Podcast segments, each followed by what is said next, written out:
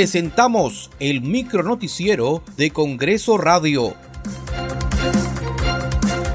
¿Cómo están? Les saluda Danitza Palomino. Hoy es jueves 4 de agosto del 2022. Estas son las principales noticias del Parlamento Nacional.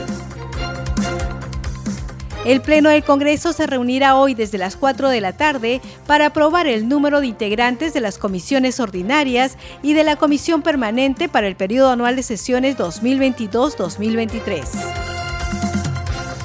Otro tema que verá la representación nacional será el proyecto de resolución legislativa que autoriza al presidente de la República a salir del territorio nacional del 6 al 8 de agosto de este año. La presidenta del Congreso de la República, Lady Camones, encabezó la ceremonia protocolar con la que se conmemoró los 201 años de la creación del Ministerio de Relaciones Exteriores. En cumplimiento de su cronograma, la Comisión Especial de Selección de Candidatos Aptos para la Elección del Defensor del Pueblo entrevistó en forma presencial a los ocho postulantes, quienes coincidieron en considerar la necesidad de dinamizar el accionar de esta institución en defensa del ciudadano y de la sociedad.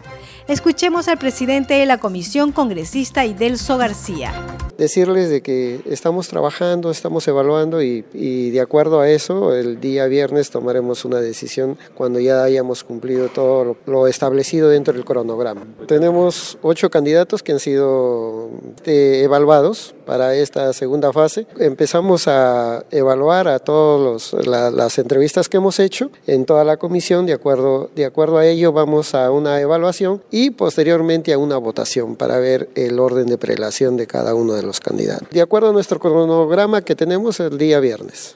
No, no, ¿quién va a pasar todavía al Pleno? Para que el Pleno, usted sabe que se necesitan 87 votos para que sea elegido el nuevo defensor del pueblo. Muchas gracias por acompañarnos en esta edición. Nos reencontramos mañana.